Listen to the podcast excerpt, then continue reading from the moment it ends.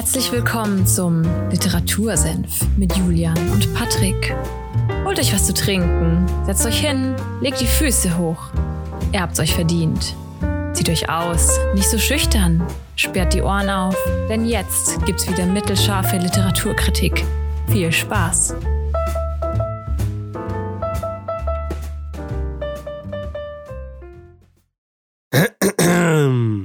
Heute hast du einen Räusperer wieder, Patrick. Das ist aber schön. Vielen Dank. ja, so bin ich halt. Dann können wir eigentlich ja gleich laufen lassen, oder? Auf jeden Fall. Hallo und damit herzlich willkommen in Folge 37 beim Literatursenf.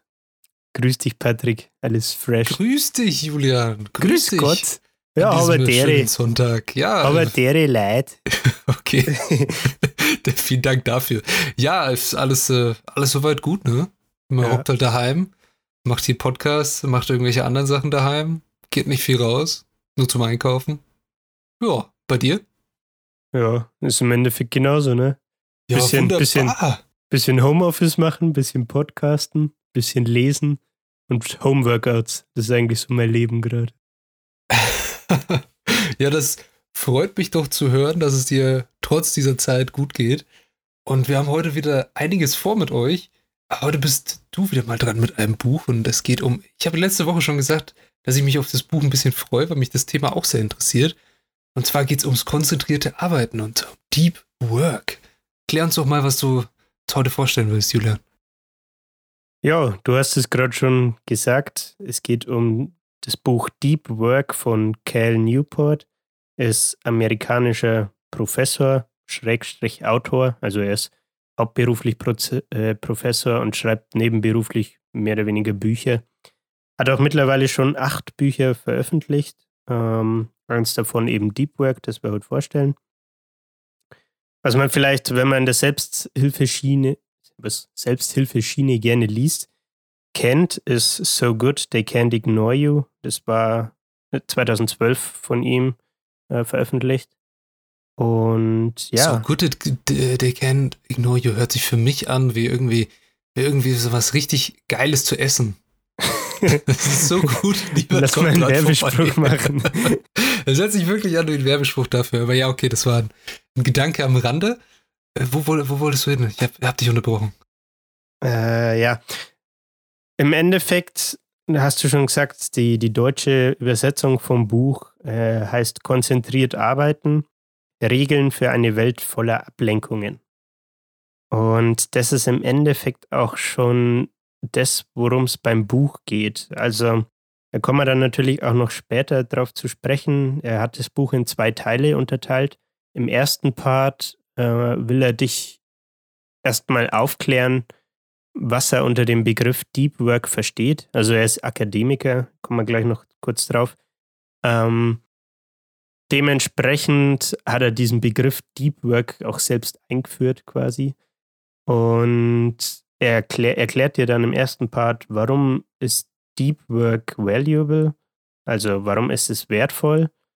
Äh, gleichzeitig aber auch, wieso es in der heutigen Arbeitswelt sehr, sehr selten ist. Und im zweiten Teil vom Buch geht er dann her und gibt dir im Endeffekt handfeste Regeln, vier Stück, und sagt, jo, du kannst es bei dir im Alltag so und so lösen, um Deep Work zu betreiben. Mhm. Genau. Ja, ich bin gespannt. Wie fängt er damit an oder was meint er denn mit Deep Work? Äh, ich habe mal die, die Definition, die er selbst im Buch gegeben hat, rausgesucht. Die würde ich auch auf Englisch vorlesen, weil das das Ganze, denke ich, ist sinnvoller, als das auf Deutsch zu übersetzen. Dann kommt nur irgendein Murks dabei raus. ja, gerne. Professional activities performed in a state of distraction-free concentration that push your cognitive capabilities to their limit. These efforts create new value, improve your skill, and are hard to replicate. Also mhm. im Endeffekt sagt er mit Deep Work, er bezieht sich da meistens auf, auf den Beruf, also auf, in seinem Fall halt zum Beispiel auf seine akademische Karriere. Ne? Und er sagt, mit Deep Work schaffst du dir so ein Umfeld, in dem du ohne Ablenkungen arbeitest und dadurch, dass du das machst, deine Konzentrationsfähigkeit verbesserst und dadurch dann wiederum äh, deine die beste Arbeit ablieferst oder erzeugst, die du äh, fähig bist zu, zu schaffen oder zu kreieren. Ne? Das könnte man, denke ich, so ganz gut zusammenfassen. Ja, auf jeden Fall. Also dieses, vor allem dieses Distraction-Free, also un unabhängig von, von irgendwelchen Ablenkungen. Und das ist heute eine, das, das steht ja schon auf dem Cover von dem Buch. Die ganze Welt versucht dich im Moment sowieso abzulenken und alles, was in deinem Arbeitsfeld, äh, Umfeld ist, gewissermaßen auch. Also wenn ich jetzt mich ins Homeoffice versetze, dass du verschiedene Applikationen hast, sei es Mails, Teams, WebEx oder wie sie alle heißen, mhm. wo du ständig online bist oder du müsstest dich erstmal auf beschäftigt setzen und dann will jemand wissen, warum bist du beschäftigt, dich will dich aber erreichen. Also immer diese Ablenkung, die dich von wirklicher Deep Work, also konzentrierter Arbeit an etwas abhält. Ja, da, da gehen wir dann auch noch drauf ein. Ähm, er spricht tatsächlich auch diese Always-On-Mentalität an. Und irgendwie ist mir da in den Kopf gekommen, ich weiß nicht wie her, das ist ultra random, aber erinnerst du dich noch an ICQ damals? Ja. Da war es doch noch so, dass man gesagt hat, hey, yo, ich gehe jetzt offline und dann warst ja. du off the grid. Dann, äh, gut, vielleicht mit per SMS zu erreichen, ne? Aber es ist nicht so wie heute, dass du per WhatsApp eigentlich 24-7 erreichbar bist, ne? Ja, ich, ich, erinnere mich noch an ICQ, vor allem an diesen bescheuerten Ton, dass das Ding immer gemacht hat. Dieser ja. AO-Sound da, der dir in den Kopf kommt. Und du, ja, du hast ja immer gesehen, ob jemand grün ist oder rot. Und wenn jemand grün war, war ja gerade online. Und da wusstest du, diese Person sitzt gerade wirklich vor dem PC und ist da. Und jetzt ja. heute in, in WhatsApp kannst du ja ähm, viele Stellen diese blauen Haken, dass du es gelesen hast oder zuletzt online aus, äh, war aus. Also dann weißt du gar nicht, hat die Person überhaupt deine Nachricht schon angeguckt oder nicht. Ja. Und du bist ja trotzdem immer noch in der Möglichkeit, dass du deine Nachrichten lesen kannst. Also, ja, du bist immer noch connected mit deinem Handy. Ja. Also, und das hat sich sehr geändert, dieses ständige Erreichbarsein, finde ich. Genau, du schältst das Handy ja eigentlich so gut wie nie aus, ne? Nö. Das, das ist ja das Problem bei der Sache. Genau.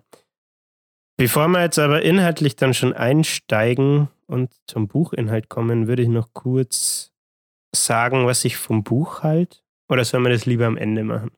Du kannst es auch gerne jetzt machen. Also ich bin auch gespannt, was du sagst, wenn du, wenn okay, du das am Anfang gerne machen würdest, gerne. Nicht, dass dann alle schon ausschalten und keinen Bock mehr haben. ja, ich, nee, ich bleib dran, ich bleib dran. Okay, geil, immerhin ein Zuhörer.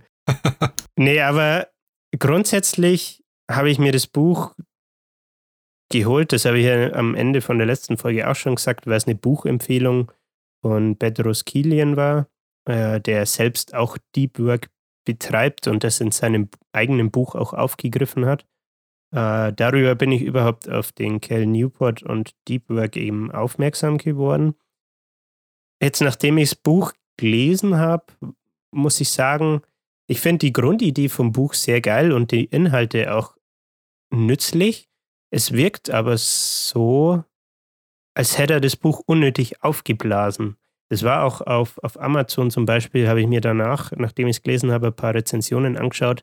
Das kommt da tatsächlich auch immer wieder durch. Mhm. Und ich finde, äh, teilweise wiederholt er sich immer wieder mal. Das kann man jetzt gut und schlecht sehen. Ne? Einerseits gut, weil du dir dann das, was du sagst, besser einprägst. Andererseits wird es irgendwann auch nervig. Ne? Ja. Und manchmal dachte ich mir, ja, ich verstehe schon, auf was du damit jetzt raus willst, aber entweder es ist jetzt nicht wirklich weltbewegend oder ich sehe einfach nicht, worauf du jetzt mit diesem Punkt konkret anspielst, beziehungsweise ich verstehe es, aber ich sehe, ich bin nicht mit dir einer Meinung. So. Also, okay, also er stellt eine Hypothese auf und lässt sie dann einfach so stehen. Und du denkst dir, ja, cool, ist ja, interessant, aber hm, weiß ich jetzt nicht, was ich damit genau, anfangen soll. Ja. Also das ging mir tatsächlich an ein paar Stellen, speziell dann bei diesen Regeln, die, ähm, auf die wir dann noch zu sprechen kommen, ging mir da tatsächlich des Öfteren so. Was ich auch noch mit anmerken wollte, er ist ja Akademiker. Wir kommen auch gleich noch kurz zu ihm, dann wisst ihr, was er denn so macht und so. Aha. Aber ich finde, das Buch wirkt so. Du hast ja auch eine Bachelorarbeit geschrieben, ne? Auf jeden Fall. Ich finde, es wirkt so, als hätte er eine Abschlussarbeit geschrieben und ihm wären irgendwann die Ideen ausgegangen Und er hat dann künstlich versucht, es in die Länge zu ziehen. weißt du, was ich meine? So ja, wie, ich weiß, was du so, dass du teilweise ein Kapitel brauchst, um irgendeinen Lückenfüller zu haben. Und das ballert er dann auch mit rein. Und dachte ich mir Ja, halt echt okay. manchmal, okay, hätte es jetzt nicht braucht, hätte er sich auch sparen können. So, um auf die, auf die Zeiten, äh, Seitenanzahl zu kommen oder die geforderte Wortanzahl. Ja, Ja, ich weiß gar nicht, wie viel das sind. Ich glaube irgendwie 260 oder 270 oder so. Aber ja. Also der, der Lesefluss war teilweise ein bisschen, Holprig. ja, definitiv, finde ich, muss man sagen. Genau. Gut, dann kommen wir mal zum Cal Newport selbst. Der gute Mann ist, wie gesagt, Professor und Autor.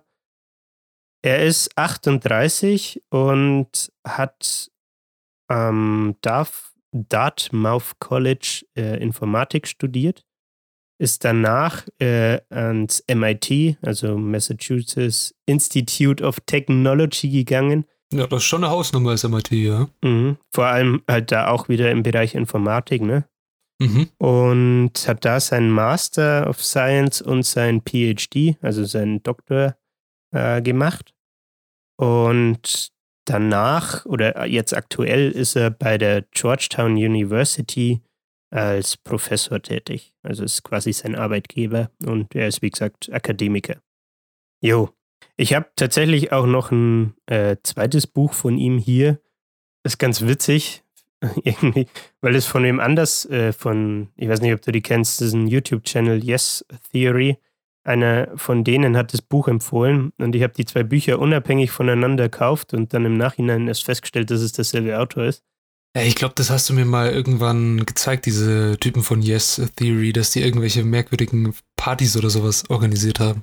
Ja, das kann War gut das sein. das? Ja, also ich weiß ja. es nicht mehr. Okay, welches, was ist das andere Buch? Hat das auch was mit Deep Work zu tun oder ist das ein ganz anderes Thema? Nee, es über, überschneidet sich tatsächlich. Es heißt nämlich Digital Minimalism. Mhm. Choosing a Focused Life in a Noisy World. Und es gibt in Deep Work tatsächlich auch schon ein Kapitel nur zum Thema Social Media. Und ich habe jetzt Digital Minimalism noch nicht gelesen, aber ich bin mal gespannt, äh, inwiefern da Übersch Überschweifungen sind. Ob es einfach das, das eine Kapitel ist, nur noch mal ein bisschen aufgebaut. Ja, ne? genau. Das, das ist irgendwie meine Befürchtung, muss ich sagen. Aber gut, Okay. so viel dazu. Dann würde ich sagen, können wir mal ins Buch einsteigen. Ich würde auch seine, seine Einleitung aus dem Buch tatsächlich aufgreifen. Und zwar müssen wir dafür einen Sprung ins Jahr 1922 machen. Und zwar nach Zürich. Da gab es Mhm. nämlich einen Psychologen, den Karl Jung. Und der hat sich einen, ein Retreat, also ein Rückzugshäuschen, wenn man so will, am Lake Zü Zürich, also äh, ist anscheinend irgendein See bei Zürich, äh, gebaut. Und dieser Retreat, dieser Rückzugsort hatte keine Elektrizität. Dieser Carl Jung, der Psychologe, hatte dann dort, äh, in, in, wenn er sich dahin zurückgezogen hat, äh, so einen Tagesablauf, hey, er steht um 7 Uhr auf, äh, frühstückt, dann hat er zwei Stunden un, äh, ungestörte Schreibzeit in seinem Büro, das er dort hat. Und die, die Nachmittage hat er dann mit Spazierengehen, Meditation und Denken verbracht, also auf dem Land quasi. Ähm, und im ersten Blick scheint es so, als hätte er sich dann ein Ferienhaus hingestellt, ne? Mhm. Ja, aber weißt du, an wen mich das erinnert, wie du es so jetzt gerade beschrieben hast, wie er seinen Tagesablauf geplant hat? An äh, Immanuel Kant. Ich weiß nicht, ob Okay. du das damals in der Schule, auch ob wir da in der gleichen Klasse waren und ähnliches, aber der Immanuel Kant hatte auch einen sehr geregelten Tagesablauf und der ist immer um 16 Uhr aufgestanden und ist spazieren gegangen, jeden Tag. Das Okay. war so sein, seine Routine, Ja. Die er sich genommen hat. Ja. Da hat ihn nichts davon abgebracht. Genauso hat es dieser Karl Jung auch gemacht. Ähm, Mhm. Die Begründung bei ihm war, dass er nachmittags dann die, die Zeit, die er halt spazieren geht, zum Denken nützt, um sich am Folgetag, also um sich Gedanken zu machen darüber, was er am Folgetag denn schreiben will. Wir haben jetzt gerade schon gesagt, sein Beweggrund im ersten Moment scheint, als hätte er da ein Ferienhaus hingestellt, aber um halt eine, eine Pause oder Urlaub von der Arbeitswelt zu kriegen. Ne? Aber das war nicht seine Intention, sondern im Gegenteil, er hat sich dieses Haus dahingestellt, ähm, um einen Ort zu kreieren, wo er seine beste Arbeit äh, ungestört äh, vollbringen kann, quasi. Das Problem, das er hatte, oder die, die Situation, in der er nämlich war, ist, dass er ähm, mit Sigmund Freud, der, denke ich, jedem in irgendeiner Art und Weise im Begriff ist, äh, nicht einverstanden war, was der in irgendeinem bestimmten Bereich von der Psychologie gesagt hat äh, und eine andere Theorie entwickelt hat und die ihm quasi ja, belegen musste, beziehungsweise äh, seine eigenen Thesen belegen musste, ähm, damit er dem Sigmund Freud widersprechen kann. Und deswegen hat er eben diesen, dieses, dieses Haus dahingestellt, damit er das in Ruhe machen kann. Und dort, auch wenn er es selbst wahrscheinlich nicht als Deep Work bezeichnet hätte, aber um dort Deep Work betreiben zu können. Spannend. Das ist ja, also interessante, interessante Einleitung. So ein bisschen geschichtlich, ja. geht ein bisschen um die Psychologie. Man merkt schon, es wird psychologisch analysiert auch in diesem Buch, Deep Work. Es geht ja um die Psyche von einem, wie man sich konzentriert, arbeitet und ähnliches. Ja. Wie steigt er dann ein? Genau, also das war tatsächlich die Einleitung und dann geht er weiter und sagt äh, und deklariert erstmal, hey, was ist Deep Work? Das hat man ja vorhin schon. Und dann gibt es aber einen Counterpart, also ein Gegenstück zu Deep Work, das nennt er Shallow Work. Ich habe mal versucht, das zu übersetzen, da kam irgendwie nur Murks raus. Man könnte sagen, es sind eigentlich so einfache Routineaufgaben. Also, wenn man es mal auf die Arbeit bezieht oder wenn es ich persönlich auf meine Arbeit beziehe, ist es sowas wie E-Mails abarbeiten. E-Mails abarbeiten, irgendwelche äh, Excel-Listen aktualisieren, irgendetwas, was ja, gemacht werden muss und was meistens auch nach einem gleichen Muster läuft. Genau. So, äh, wiederholbare Arbeiten am PC zum Beispiel. Ja, genau. Also was, was halt gemacht werden muss, aber jetzt nicht so viel Mehrwert erzeugt, wie wenn du dich mal zwei Stunden hinsetzt und in Ruhe, was weiß ich, an irgendeinem Dokument arbeitest oder so, das für einen Kunden raus muss oder so, zum Beispiel. Ne? Mhm. Genau. Und der dritte Part, nachdem er Deep Work und die Shallow Work deklariert, ist, dass er zu seiner Hypothese kommt. Wie gesagt, Akademiker, ne? Und die würde ich auch tatsächlich kurz vorlesen, weil die, ja, das Buch ganz gut nochmal umreißt und was er damit aussagen will. Okay. The ability to perform deep work is becoming increasingly rare At, ex at exactly the same time, it is becoming increasingly valuable in our economy. As a consequence, the few who cultivate the skill and then make it the core of their working life will thrive. Ja, harte These halt, ne? Also, ähm, ja, ja dass, dass es wirklich selten wird, dass Leute Deep Work betreiben, wenn man das jetzt so annimmt, wie er das definiert Das stimmt tatsächlich. Viele Aufgaben, vor allem so, ich nehme jetzt mal eine Sacharbeiterstelle, Mhm. Eine Sacharbeiterstelle ist oft, man verfährt nach dem gleichen Muster, nur ändern sich vielleicht mal die Rahmenbedingungen, wo noch die menschliche Komponente mit reinkommt, dass man bewerten muss, was man jetzt tut. Ja. Wirkliche Deep Work ist das nicht, weil ich gehe nach einem vorgegebenen Skript, gucke mir das an, bearbeite den Auftrag oder die Anfrage und dann kommt die nächste Aufgabe oder der nächste Ding ist alles so routinemäßig. Darum mhm. wird man auch in der Arbeit besser, schneller, lebt sich da vielleicht ein. Deep Work ist oft etwas, wo man, wie auch schon dieser äh, Psychiater am Anfang, du wirst irgendwo hingeworfen und weißt eigentlich gar nicht, was du machen willst, sondern du weißt nur, dass du jetzt dieser These widersprechen möchtest, musst aber nur gucken überhaupt wie. Genau. Also, ja. Ja, also, hört sich sehr interessant an. Vielleicht, um noch ein Beispiel zu geben, kann man ihn selbst ja auch einfach äh, hernehmen. Wie gesagt, er ist Professor und dementsprechend für ihn, wenn, oder er selbst wendet Deep Work an, um seine wissenschaftlichen Publikationen zu schreiben. Ne? Also dafür oder damit erzeugt er ja Mehrwert für, was weiß ich, für die Wissenschaft, für die Informatik, in dem Bereich, wo er halt unterwegs ist. Ne? Mhm. Und das ist natürlich was ganz was anderes, als wenn er E-Mails von seinen Studenten abarbeitet und beantwortet. Wann kommt die Prüfung raus? Ja, so ungefähr. haben wir morgen Vorlesung. ja. Ja, aber, aber ist das so, ne? Ich denke, das macht das Ganze nochmal ganz deutlich. Äh, Auf jeden Fall. Worauf er damit raus will. Genau. Ich habe vorhin schon angesprochen, dass er im ersten Part dich so ein bisschen überreden will oder überzeugen will. Warum ist Deep Work wertvoll? Und da kommen wir natürlich auch wieder auf seine These zu sprechen, die er gerade aufgestellt hat. Im Endeffekt sagt er, Deep Work hilft dir bei zwei Fähigkeiten, die wichtig sind in unserer heutigen äh, ja, Wirtschaft, muss man fast sagen, äh, um da erfolgreich zu sein. Und auf die zwei Punkte würde ich auch gern, oder die zwei Fähigkeiten würde ich auch gern schnell eingehen. Die erste ist äh, quickly master hard things. Also im Endeffekt sagt er, hey, mit Deep Work, dadurch, dass du dich konzentriert hinhockst und ungestört arbeiten kannst, kannst du schnell ähm, schwierige Fähigkeiten erlernen oder schwierige Probleme lösen oder so. Mhm.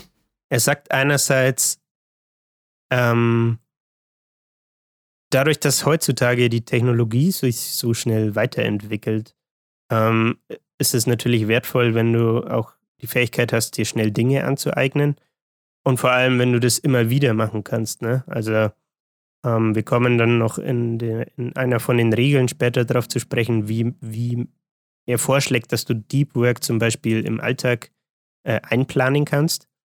Aber er sagt halt, wenn du, wenn du es regelmäßig einplanst, äh, fördert es auch deine Konzentrationsfähigkeit zum Beispiel. Ein Beispiel, das er selbst im Buch da erwähnt hat, ist dass, äh, ich weiß gar nicht mehr, wer es war, ich glaube ein Student von ihm oder was, ähm, Programmieren gelernt hat. Und damit hat er wieder seine, seine Deep Work-These dann begründet, ne? Dass der, der hat sich halt innerhalb von vier Wochen Python oder so beibracht, äh, um für sein Studienprojekt oder was das war. Und hatte davor aber ziemlich schlechte Noten und anscheinend er, haben sie dann über das Thema Deep Work halt gesprochen, ne? Und dann bringt er seinen Studenten immer bei, dass die diese Lernblöcke sich einplanen, in denen sie nicht unterbrochen werden. Also wo du das Handy zum Beispiel weghaust, ne? Ja. Und das ist eben dann einer der Punkte, warum er sagt, hey, deswegen ist Deep Work heutzutage für dich wertvoll, weil du damit schnell Sachen lernst. Ja, das ist wichtig. Also wenn du anfängst in einer Vorlesung, Übung oder irgendetwas, was du lernen möchtest, äh, bei, nur bei einer Situation, wo du denkst, ah, okay, das ist gerade nicht so spannend, äh, schaue ich mal aufs Handy, dann ist deine Aufmerksamkeit sofort weg. Die ist mhm. sofort bei was anderem.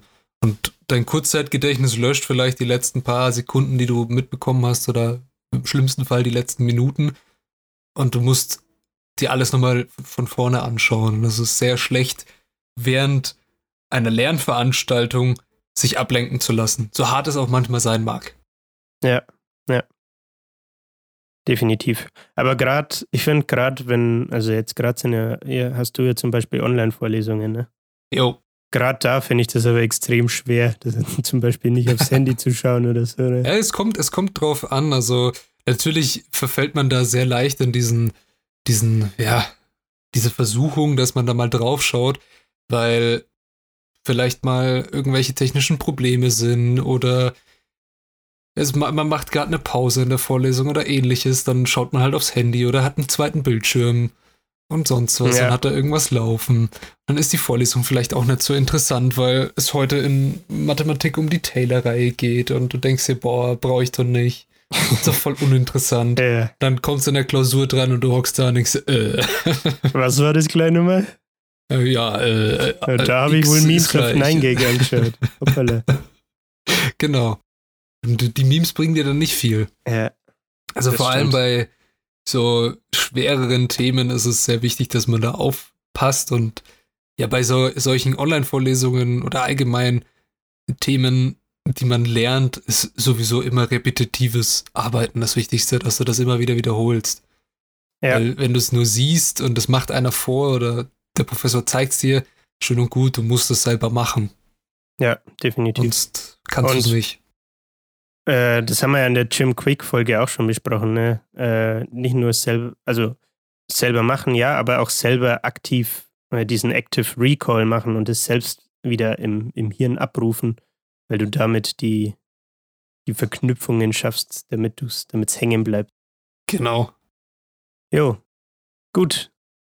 Quickly Master Hard Things, der erste Punkt. Die zweite Fähigkeit, warum man sagt, Deep Work ist sehr wertvoll, äh, sagt er, Produce at an Elite Level. Also, um das vielleicht wieder auf seine wissenschaftlichen Veröffentlichungen, Publikationen zu beziehen. Er sagt halt, dass er viele oder für, für überdurchschnittlich viele Publikationen rausbringen kann oder auch seine Bücher, die er schreibt, ne? Mhm. Weil die Deep Work ihm erlaubt, dass er halt produktiver ist als andere, die das nicht betreiben. Was ich da ganz inter interessant fand bei diesem Punkt ist, dass er was angesprochen hat, das aus der Psychologie tatsächlich kommt. Es nennt sich Attention Residue. Könnte man übersetzen mit ja sowas wie Aufmerksamkeitsreste. Und zwar ist es folgende Situation. Du, du führst einen Task, also eine Aufgabe A durch und ähm, wechselst dann zu einer anderen Aufgabe. Äh, äh, er hat, glaube ich, das Beispiel Meetings im Buch genannt. Und das Problem dabei ist, dass deine, deine Aufmerksamkeit aber nicht direkt von Task A zu Task B wechselt, sondern dass die noch eine Zeit lang, ich weiß nicht wie viel, es waren glaube ich ein paar Minuten, äh, bei Task A hängen bleibt. Und deswegen, das hast du gestern, äh, gestern sage ich, sorry, in der letzten Folge meine ich, bei Ernest Hemingway, hast du im ja. Intro auch gemeint, dein Hirn ist gerade noch bei chemischen Formeln. Genau, ja, ich habe davor, äh, ich habe es jetzt vorhin fertig gemacht, also jetzt bin ich frei von chemischen Formeln, aber oh. ich habe äh, die Woche so, also wir müssen jede Woche so ein Übungsblatt machen und das sind, das, das wird benotet und alles und das sind relativ komplexe Aufgaben, die sind über Klausurniveau, weil unser äh, Übungsleiter will, dass wir uns auch ein bisschen anstrengen, ein bisschen denken, ne? Ja, klar. Und darum, wenn ich da einmal drin bin, brauche ich auch meine Zeit, dass ich da mich drauf fokussieren kann, weil da brauche ich diese Deep Work, da lasse ich mich auch von nichts anderem ablenken, weil sonst mache ich nur irgendeinen Fehler. Und das stimmt, wenn du die sowas ein Thema vorher bearbeitet hast und dann gleich zum nächsten gehst und jetzt zum Beispiel, wie jetzt wie in der letzten Folge über einen sehr ja, bedeutenden äh, Autor und auch ein sehr bedeutendes Werk gesprochen haben, wo es sehr viel aufzuarbeiten gibt, dann dauert es erstmal einen Moment, bis ich da wirklich anwesend bin. Ja. Ich selbst kenne das in der Arbeit zum Beispiel aus Meetings auch. Wenn du ein Meeting hast zu Thema A und direkt im Anschluss aber ein anderes Meeting mit anderen Leuten zu einem anderen Themenbereich und du kommst da rein und denkst dir, Moment einmal, um was geht's gerade hier jetzt? Kann ich mir mal kurz auf die Sprünge helfen, bitte? Also, das ist genau diese Attention Residue, die er da anspricht. Ich finde, bei Meetings geht es auch immer ein bisschen davon aus, ob du das Meeting leitest oder ob du halt einfach nur mit am Start bist für ja. irgendwas. Ja. Weil wenn du es leitest, finde ich schwer. Da hast du erst das erste Meeting und denkst dir so, oh scheiße, jetzt habe ich irgendwie das vergessen, das vergessen, das ist der nächste Punkt, was ist so die, was sind die, die Punkte, die wir mitnehmen, was müssen wir machen und sonst was, was ja. habe ich zu tun? Und dann bist du im nächsten und dann heißt so, ja, okay, und jetzt reden wir, im letzten ging es um Waschmaschinen, jetzt reden wir über Zitronen halt. So, hä? Was? Ja. Ja, das stimmt. Was ich auch noch ganz interessant fand, und das kann man auch, äh, weil du das vorhin meintest, wenn du, wenn du deine Chemieaufgaben machst, dass du dich da nicht ablenken lässt, darauf kann man das ganz gut beziehen. Er sagt, er hat zum Beispiel E-Mail gemacht, aber geht auch mit, mit Chatnachrichten, WhatsApp und so weiter. Uh, by seeing messages that you cannot deal with at the moment, you'll be forced to turn back to the primary task with a secondary task left unfinished. Und das greift auch wieder diese Attention Residue im Endeffekt auf, ne? Mhm. Das fand ich, fand ich aber auch wieder interessant, weil ich, ich mich persönlich zum Beispiel schon öfter dabei erwischt, dass ich das Handy in, äh, greifbarer Nähe habe, wenn ich zum Beispiel was lerne oder so. Oder was weiß ich, Podcast vorbereite oder was.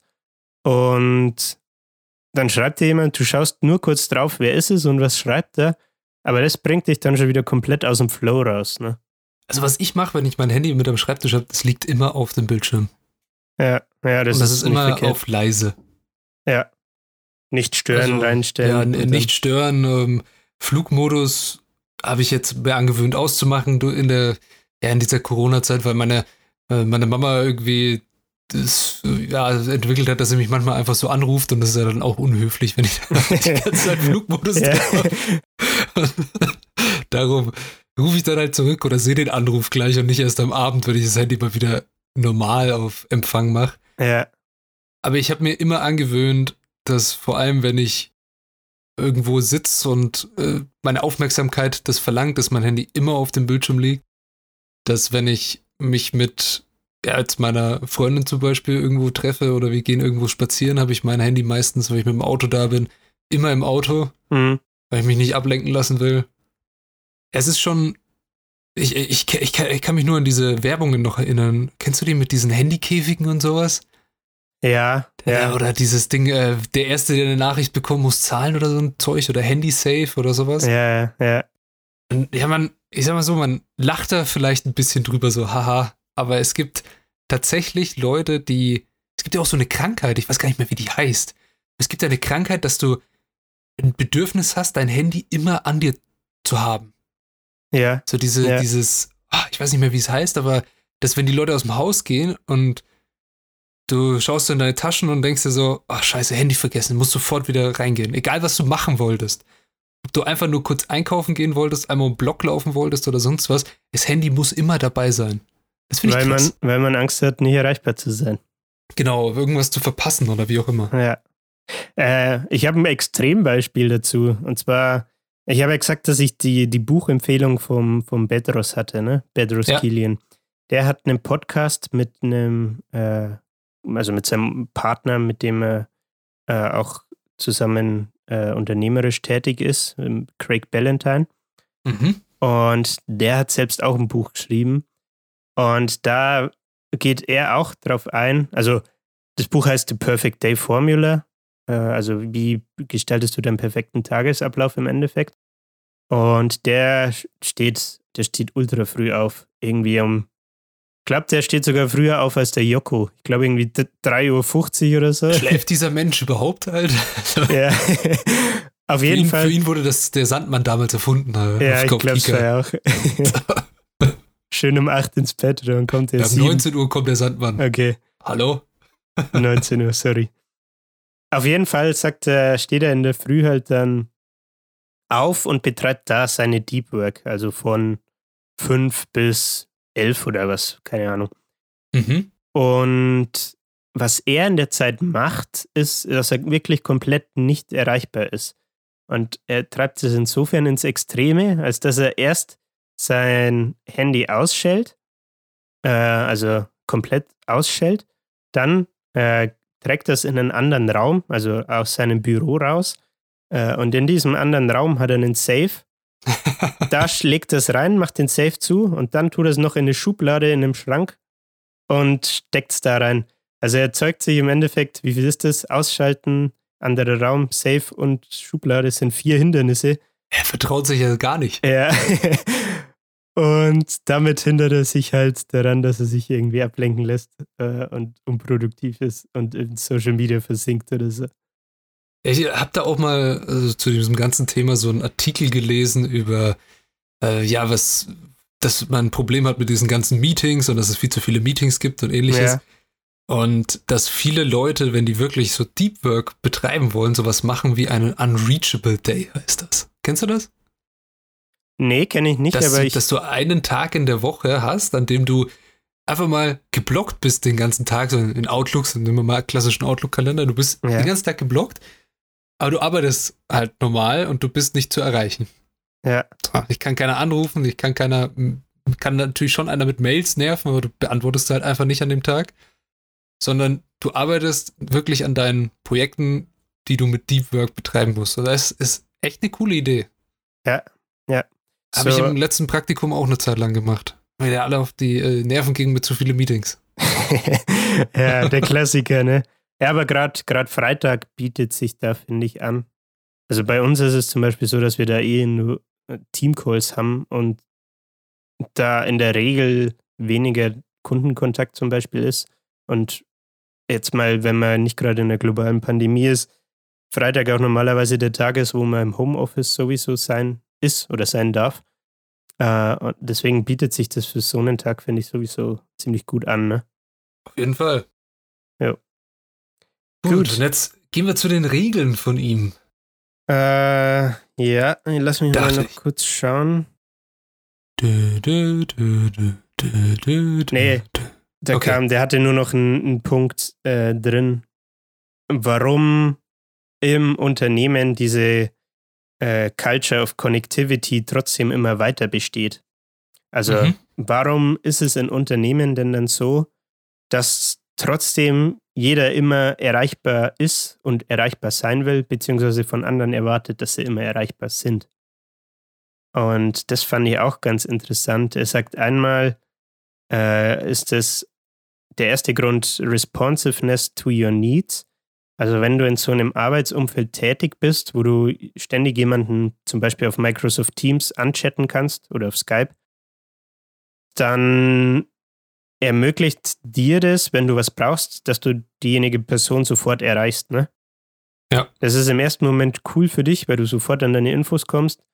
Gleichzeitig verhindert es dich selbst aber natürlich auch daran, wirklich einen Mehrwert zu schaffen und die Deep Work zu betreiben.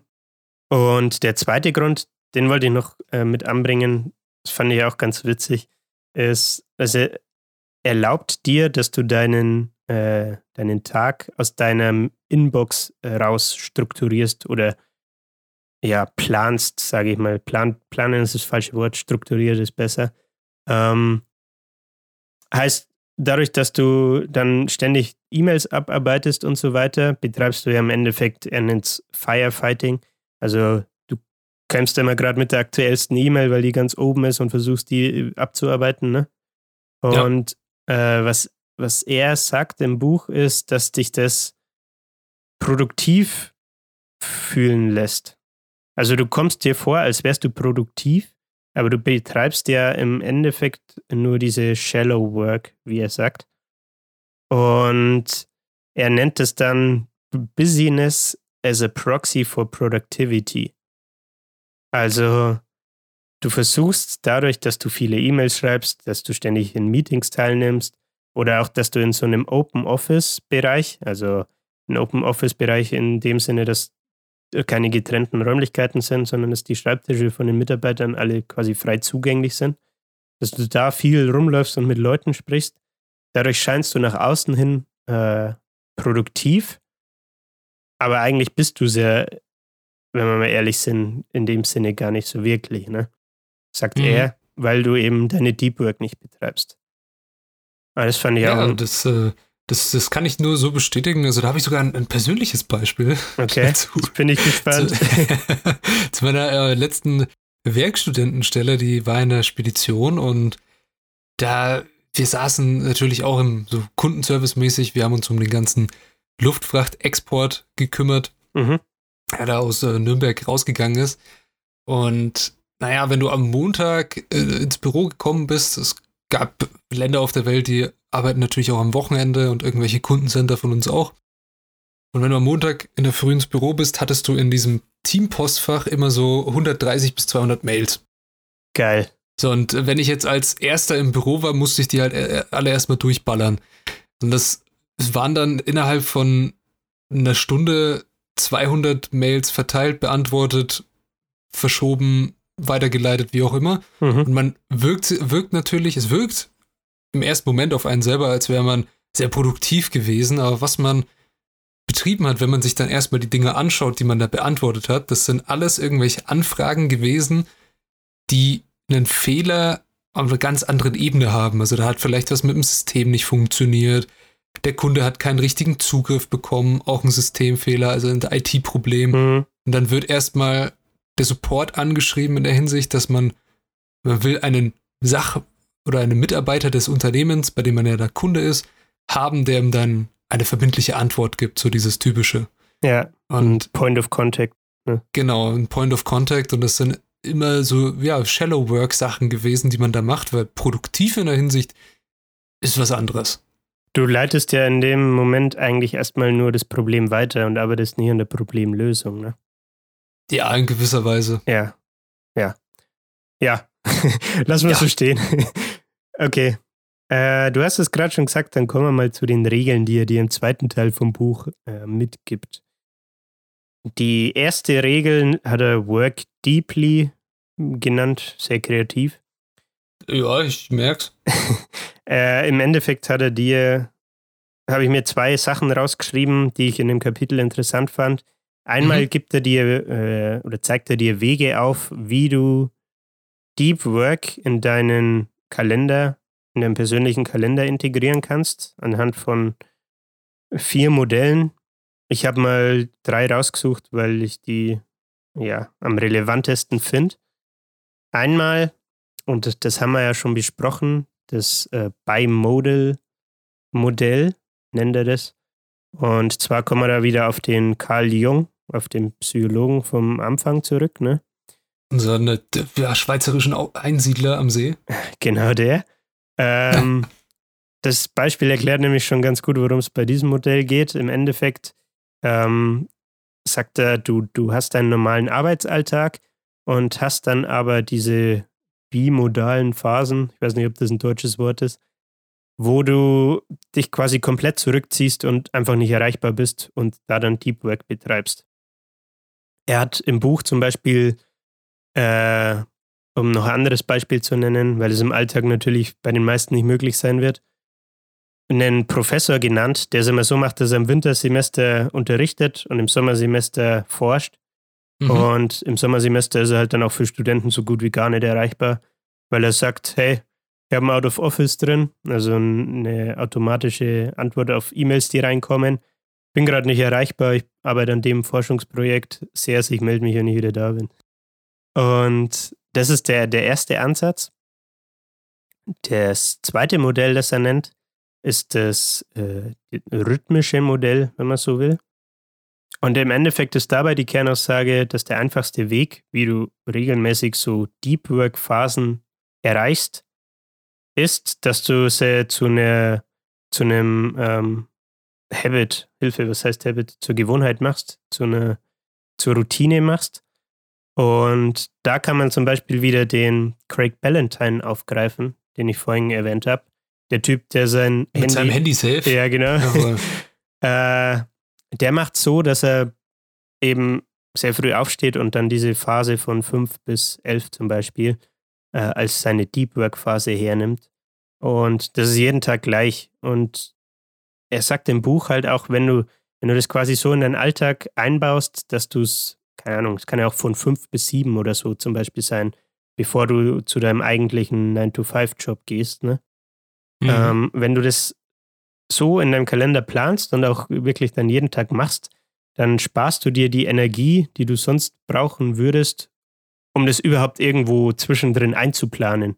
Also dadurch, dass du es zur Routine machst, ist es auch leichter, in diese Deep Work Phase reinzukommen und wirklich zu arbeiten, äh, als wenn du es jetzt immer nur spontan machen würdest. Ist meines Erachtens auch tatsächlich das Modell, das wahrscheinlich für die meisten Leute am meisten Sinn machen würde. Ähm, Ob es jetzt vor der Arbeit sein muss, sei mal dahingestellt, kannst du ja zum Beispiel auch. Ob man jetzt um 3 Uhr aufstehen muss oder um Ja, 5 eben. oder um 4, wer weiß es. Nein. Ja, aber so ein Ding, dass man immer wieder das wiederholt und das zu festen Zeiten sind. Darum hast du ja auch, wenn du jetzt einen Sport betreibst, Mannschaftssport, hast du ja auch nicht einmal am Montag Training, einmal am Dienstag, nächste Woche aber dann auf einmal Mittwoch morgens, sondern du hast jede Woche immer Dienstag oder Montag oder halt an irgendwelchen festgelegten Zeiten dein Training und da weißt du, okay, es ist Training, wir konzentrieren uns jetzt auf diesen Sport, dafür Ja. sind wir heute da. Und da kannst du dich jede Woche darauf einstellen, dass das da kommt. Und wieso das nicht auch auf was anderes anwenden? Ja, klar, auf jeden Fall. Also, wie gesagt, das, das nimmt dir halt diese, diese Situation, dass du erstmal dich damit beschäftigen musst, hey, wann habe ich denn jetzt gerade überhaupt Zeit dafür? Ne? Genau. Muss der Patrick sogar gähnen.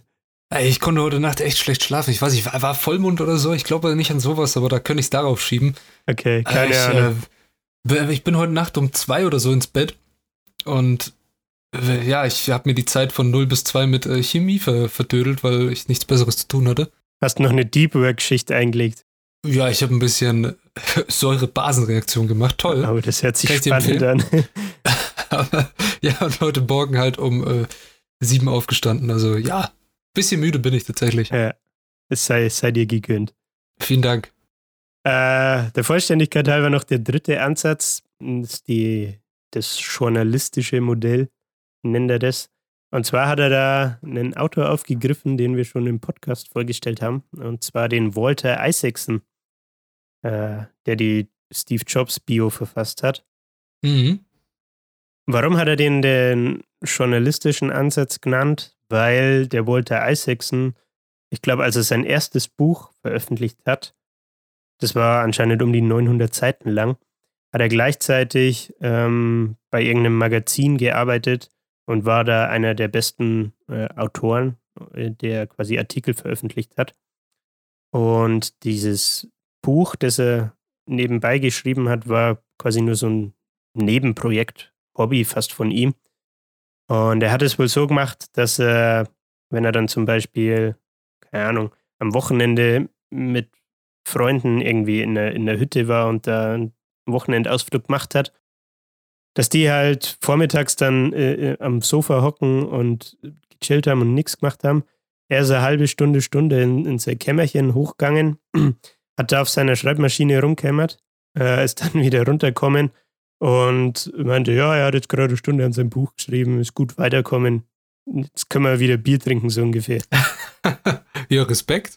ja, das fand ich auch einen ganz, ganz coolen Ansatz, ist aber halt, glaube ich, tatsächlich schwieriger, weil es dann halt leichter ist, dass du diese Ablenkungen hast. Genau, weil, weil vor allem dieses, dieses Switchen und sowas. Ja. Stell dir mal vor, du, du, schreibst ein Buch. Also ein Buch ist ja nicht sowas, hockst dich hin und, und tippst einfach irgendwelche Wörter, sondern musst du denken, okay, welcher Kontext, wo bin ich, was, was hier los? Also da haben ja sehr viele Autoren schon Probleme, so ein Buch zu schreiben. Das ist schon, schon können. Ja, ja, definitiv. Genau. Das waren die drei Ansätze, die er dir aufzeigt, wie du Deep Work betreiben und in deinen Alltag integrieren kannst. Ja, schön. Jo. Äh, bei dieser ersten Regel hat er auch noch äh, ein Kapitel drin gehabt, das hat er Be Lazy, also sei faul genannt. Das fand ich auch tatsächlich ganz interessant, weil er einerseits sagt, du betreibst die Deep Work und so, ne? Und das ist äh, sehr fordernd, weil du da an deinem Limit bist, was deine, ja, was deine denkerischen Fähigkeiten und deine Konzentrationsfähigkeit angeht. Ähm, weil es einfach erforderlich ist, um den großen Mehrwert, von dem er immer redet, zu schaffen. Gleichzeitig sagt er aber auch, brauchst du dann als Ausgleich wieder Phasen, wo du einfach faul bist, damit dein Hirn äh, sich ja regenerieren kann und sich regenerieren kann und du quasi wieder Energie sammelst, damit du wieder fit für die nächste Deep Work Phase bist. Mhm. Fand ich noch eine ganz coole Ergänzung. Also, um, äh, um das vielleicht noch ein bisschen mehr zu erläutern, er sagt zum Beispiel, äh, dass er immer um 5.30 Uhr Feierabend macht. Und äh, die Arbeit, die du äh, normalerweise dann abends erledigen würdest, äh, ist meistens gar nicht so wichtig, wie man meint und kann man dann quasi auch noch am, am nächsten Tag machen so, oder erledigen, so ungefähr. Und er sagt halt, du sollst dann den Abend lieber dafür verwenden, äh, was, keine Ahnung, also er zum Beispiel macht das mit seiner Family und seinen zwei Kids äh, und kümmert sich um seine Frau natürlich. Und. Das will ich auch hoffen. oh. ja. Und was er auch noch gleichzeitig da wieder aufgegriffen hat, ist dieses ähm, Thema, was wir vorhin schon hatten, dieses Attention Residue, dass du dann abends zum Beispiel auch deine E-Mails von der Arbeit nicht mehr checken sollst.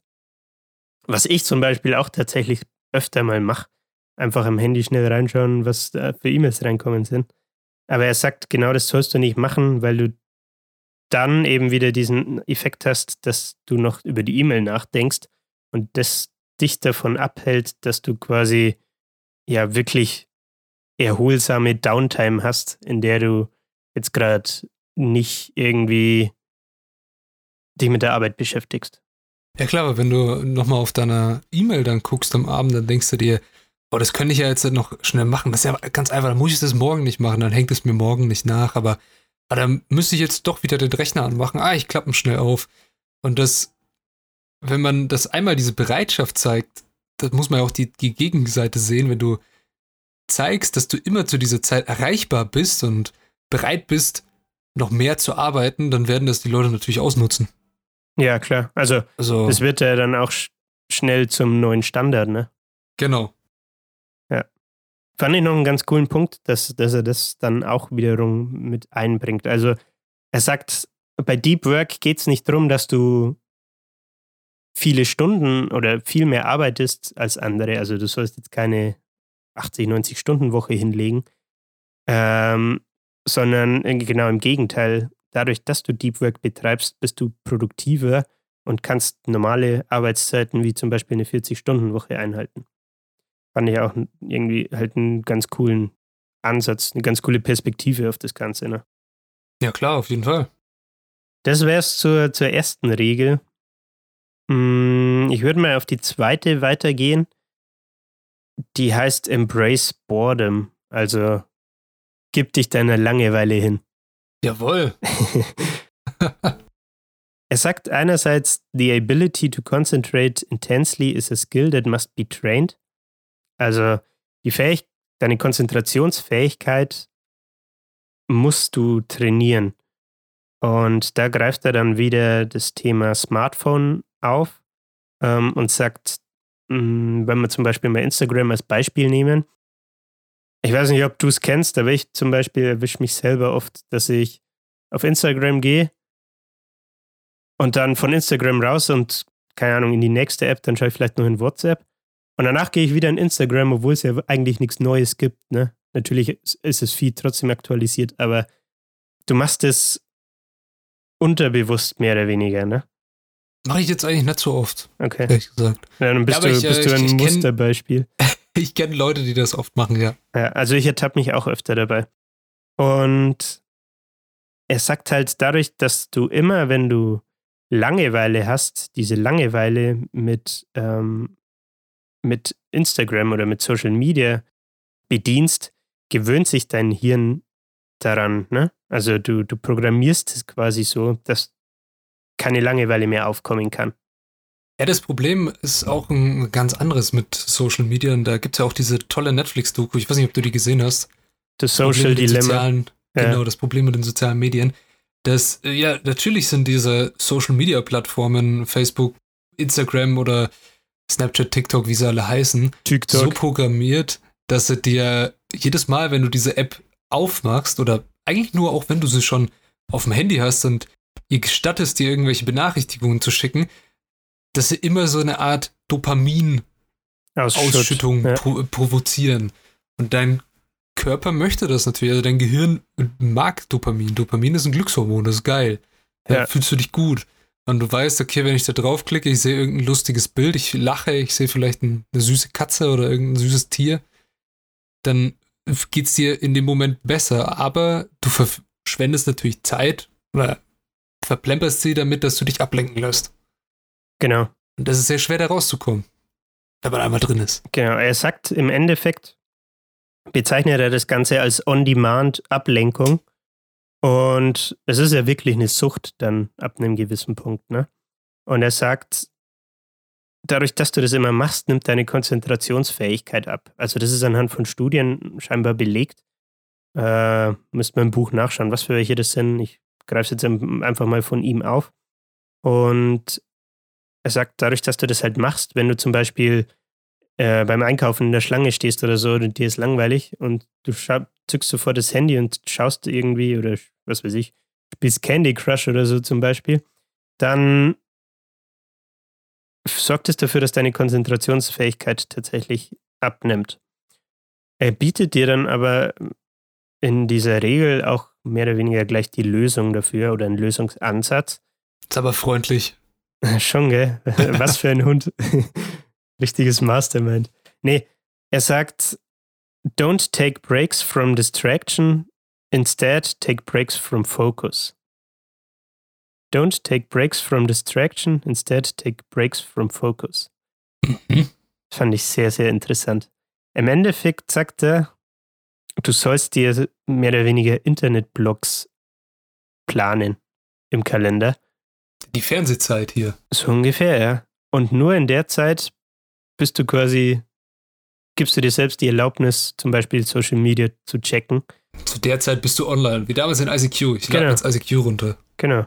Nur dann loggst du dich in ICQ ein Jawohl. und du machst es quasi genau andersrum, wie es jetzt gerade im Moment bei, wahrscheinlich beim Großteil der Hörer auch ist. Ne? Also, dass du Pausen äh, von der Ablenkung nimmst, mehr oder weniger, in denen du gerade nicht mal auf Instagram rumhängst und in der Zeit dann was arbeitest, sondern du drehst den Spieß um und nimmst dir Pausen von deinem fokussierten Arbeitsblock und erlaubst dir nur in dieser Zwischenphase äh, dann dein Handy zu checken und auf in Social Media abzutauchen. Ja, was er auch noch, das fand ich auch ganz witzig, ergänzt hat bei diesem Punkt Embrace Boredom, ist ähm, Meditation. Und zwar nennt er das Meditate Productively. Sieht, Mhm. sieht folgendermaßen aus. Take a period in which you're occupied physically, but not mentally. Also, wenn du am Gehen, Joggen, Autofahren oder Duschen bist, Ja, Autofahren, jawohl.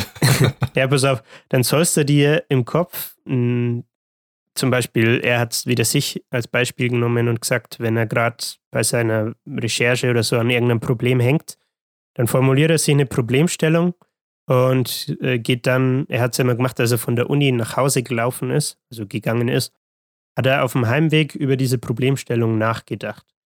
Und deswegen nennt er das Meditate Productively, weil du dich dann halt deine Aufmerksamkeit diesem Problem widmest und dich damit beschäftigst und ja, nicht zum Beispiel in der Bahn sitzt und auf Instagram abhängst. Hm. Fand ich auch noch einen ganz coolen Punkt. Ja, jetzt haben wir, haben wir schon die ganze Zeit über Social Media geredet, ne? Damit kommen wir auch zur dritten von vier Regeln. Die vierte lasse ich weg. Die fand ich nicht so überzeugend, muss ich sagen. Das war einer der Punkte, wo ich mir dachte, ja, ob man das wirklich so umsetzen kann, weiß ich ehrlich gesagt nicht. Aber die dritte Regel möchte ich gerne noch ansprechen und zwar ist die Quit Social Media. Oh. Und das ist tatsächlich auch wieder der Punkt, den ich ganz am Anfang schon erwähnt habe. Er hat dieses andere Buch noch geschrieben, Digital Minimalism, Mhm. wo es genau darum geht. Und ich habe irgendwie die Befürchtung, dass wenn ich das andere Buch lese, dass da sehr viele Überschneidungen sein werden. Aber gut. Im Endeffekt sagt er in diesem Kapitel, hey, damit du diese, diese Kunst oder diese Kunstform von Deep Work, hat bezeichnet, oder so bezeichnet er es, damit du das meisterst, musst du die Kontrolle über deine Zeit und über deine Aufmerksamkeit zurückgewinnen. Und zwar von Social Media Apps, die dir diese Aufmerksamkeit entziehen, quasi, ne? Mhm. Ähm, und im Endeffekt ist seine, ja, sein, sein Appell an, an den Leser, don't use the Internet to entertain yourself. Hast kein Netflix mehr. naja, du kannst dir ja einen Internetblog einplanen. Ein, ein, ein Netflix-Blog. ja, genau. Schön in irgendwie eineinhalb Stunden Film schauen und Ja, dann. Es, tut mir leid, Schatz, ich habe die Woche keinen Netflix-Blog mehr frei. Ich kann leider nicht zu dir kommen. Geht, geht leider nicht, schon ausgebucht. Ja, Ja, ja, aber es macht schon Sinn, auf jeden Fall. Vor allem so Online-Shopping oder sei es Twitter oder irgendwelche Meme-Seiten wie Reddit oder ähnliches, da, da bleibt man dann doch ganz gern mal länger als gewollt und liest irgendwelche Sachen oder schaut sich Bilder an, die einem ja eigentlich nichts bringen. Hm. Genau, genau darum geht es tatsächlich auch dann in dem, in dem Kapitel. Und zwar sagt er, um das wieder aufzugreifen, du sollst deine Zeit nicht im Endeffekt mit zum Beispiel Surfen, also im Web surfen oder mit Social Media verschwenden, sondern du sollst dir konkret Gedanken machen, hey, was mache ich denn mit meiner Freizeit nach der Arbeit zum Beispiel? Und da hat er wieder sich selbst als Beispiel genommen. Das fand ich ganz cool. Er sagt, er macht, wie gesagt, nie später als 5, 5.30 Uhr, also 17.30 Uhr äh, Feierabend. Äh, und dann kümmert er sich erstmal um, um Kids und Frauen, ne? Isst mit denen äh, abends nochmal was und so weiter. Und er hat das aber dann wieder gewissermaßen strukturiert bzw. geplant, dass er hergeht und sagt, wenn ich die Kids ins Bett gebracht habe, dann hocke ich mich nicht vor Netflix, hocke ich mich nicht vor einem Laptop und beantworte noch E-Mails oder surf irgendwie wir durchs Internet, sondern dann hockt er sich hin und liest. Und den Punkt. Das ist natürlich eine sehr gute Idee. Den Punkt musste ich natürlich auch noch mit einbringen, dass da wir hier im Podcast ja Leute zum Lesen motivieren wollen und das ein ganz Ja, also wie der ist, ne? gute Elon Musk schon gesagt hat, mehr lesen als Videospieler, wisst ihr Bescheid. Ja. Definitiv, ja. ja. Also. Das fand das ich. ist doch ein, ein, ein tolles Schlusswort auch in gewisser Weise, ne? Lesen. Definitiv. Also, um das ergänzen möchte ich noch anbringen, er sagt im Endeffekt ja, du sollst deine, deine Downtime, also die Freizeit nach der Arbeit, mehr oder weniger strukturieren, ne? Mhm. Und was er dann noch mit hinzufügt, aber ist, dass Leute auf ihn zukommen und fragen, hey, geht meine Freizeit, oder ist der Sinn von Freizeit nicht, dass sie nicht strukturiert ist? Und ähm, da hat er noch ein Zitat mit, mit reingebracht von irgendeinem Psychologen, der meinte, ich lese es einfach vor, ist wahrscheinlich am sinnvollsten, bevor ich jetzt wieder irgendwas daher stammel. If you give your mind something meaningful to do throughout all your waking hours, you'll end the day more fulfilled and begin the next one more relaxed than if you instead allow your mind to bathe for hours in semi-conscious and unstructured web surfing. Ja.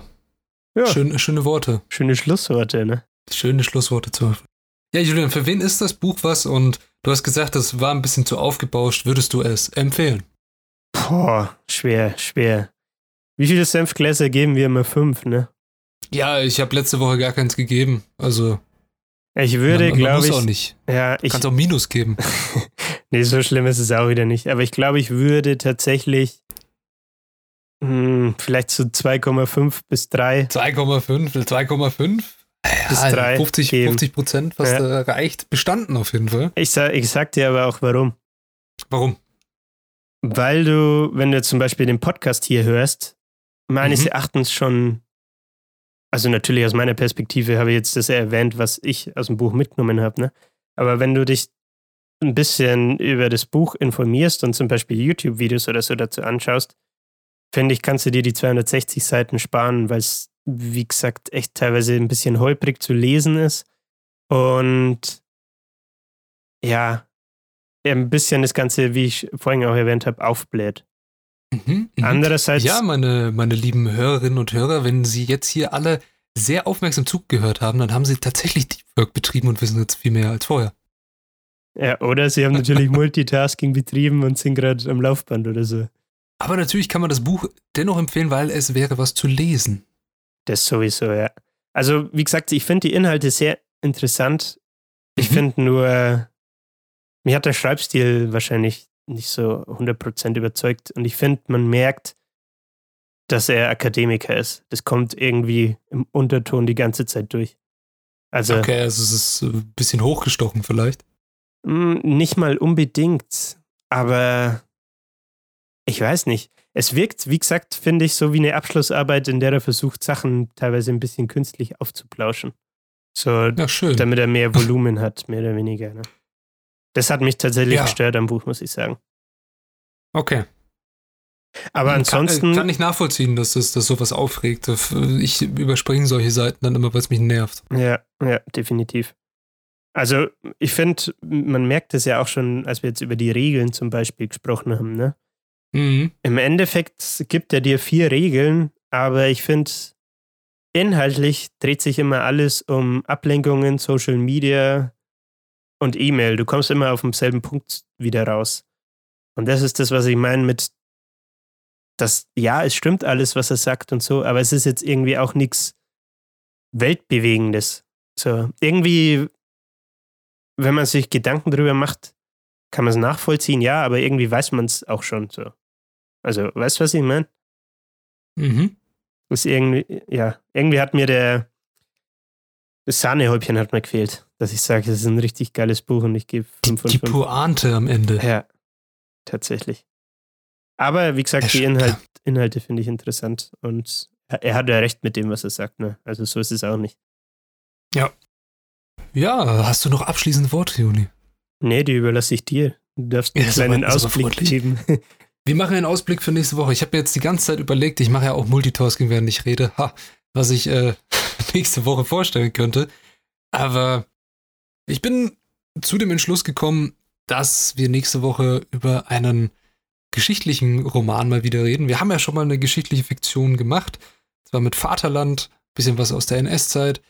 Und diesmal geht es um die Zeit im 16. Jahrhundert, wie die Kaffeepflanze äh, nach Europa gekommen ist und wie das Imperium der Osmanen, die den Kaffee damals kontrolliert haben, ein bisschen zerschlagen wurde. Ob das wirklich so passiert ist, ist jetzt eine andere Frage. Aber es ist ein wirklich tolles Abenteuerbuch. Das Buch heißt Der Kaffeedieb. Und ja, seid gespannt auf einen wirklich hervorragend recherchierten geschichtlichen Roman. Äh, zwei Dinge. Es ist ein großer Zeitsprung irgendwie, 16. Jahrhundert. Und äh, das Imperium schlägt zurück. Das Imperium denken. schlägt zurück. Genau. Äh, das Imperium der Osmanen. Okay, nee, ich bin gespannt, vor allem weil ich gerne Kaffee trinke. Also Ja, ich auch. deswegen, ich habe, glaube ich, den geschichtlichen Kontext tatsächlich nicht parat. Deswegen darfst du mich gerne belehren, Patrick. Das werde ich. Freut mich. Gut. Ja, und äh, mir bleibt noch zu sagen, vielen Dank fürs Zuhören. Danke für alle, die eingeschaltet haben und immer noch dabei sind seit, seit einer Stunde und fast acht Minuten. Und ja, wir freuen uns auf nächste Woche. Mir bleibt nur zu sagen, schöne Woche und macht es gut. Ciao. Auch von mir nochmal danke fürs Hören. Wie immer dürft uns gerne auf Instagram folgen, wenn ihr mehr Content abseits vom Podcast haben wollt. Buchcover, Zitate und Ausschnitte aus dem Podcast, die wir nochmal, ja, wieder aufbereiten, beziehungsweise einfach rausziehen, weil es coole St- Ausschnitte und Stellen waren. Ja, und ansonsten, wie der Patrick schon sagt, wir sprechen uns nächsten Sonntag. Haut's rein. Gute Woche.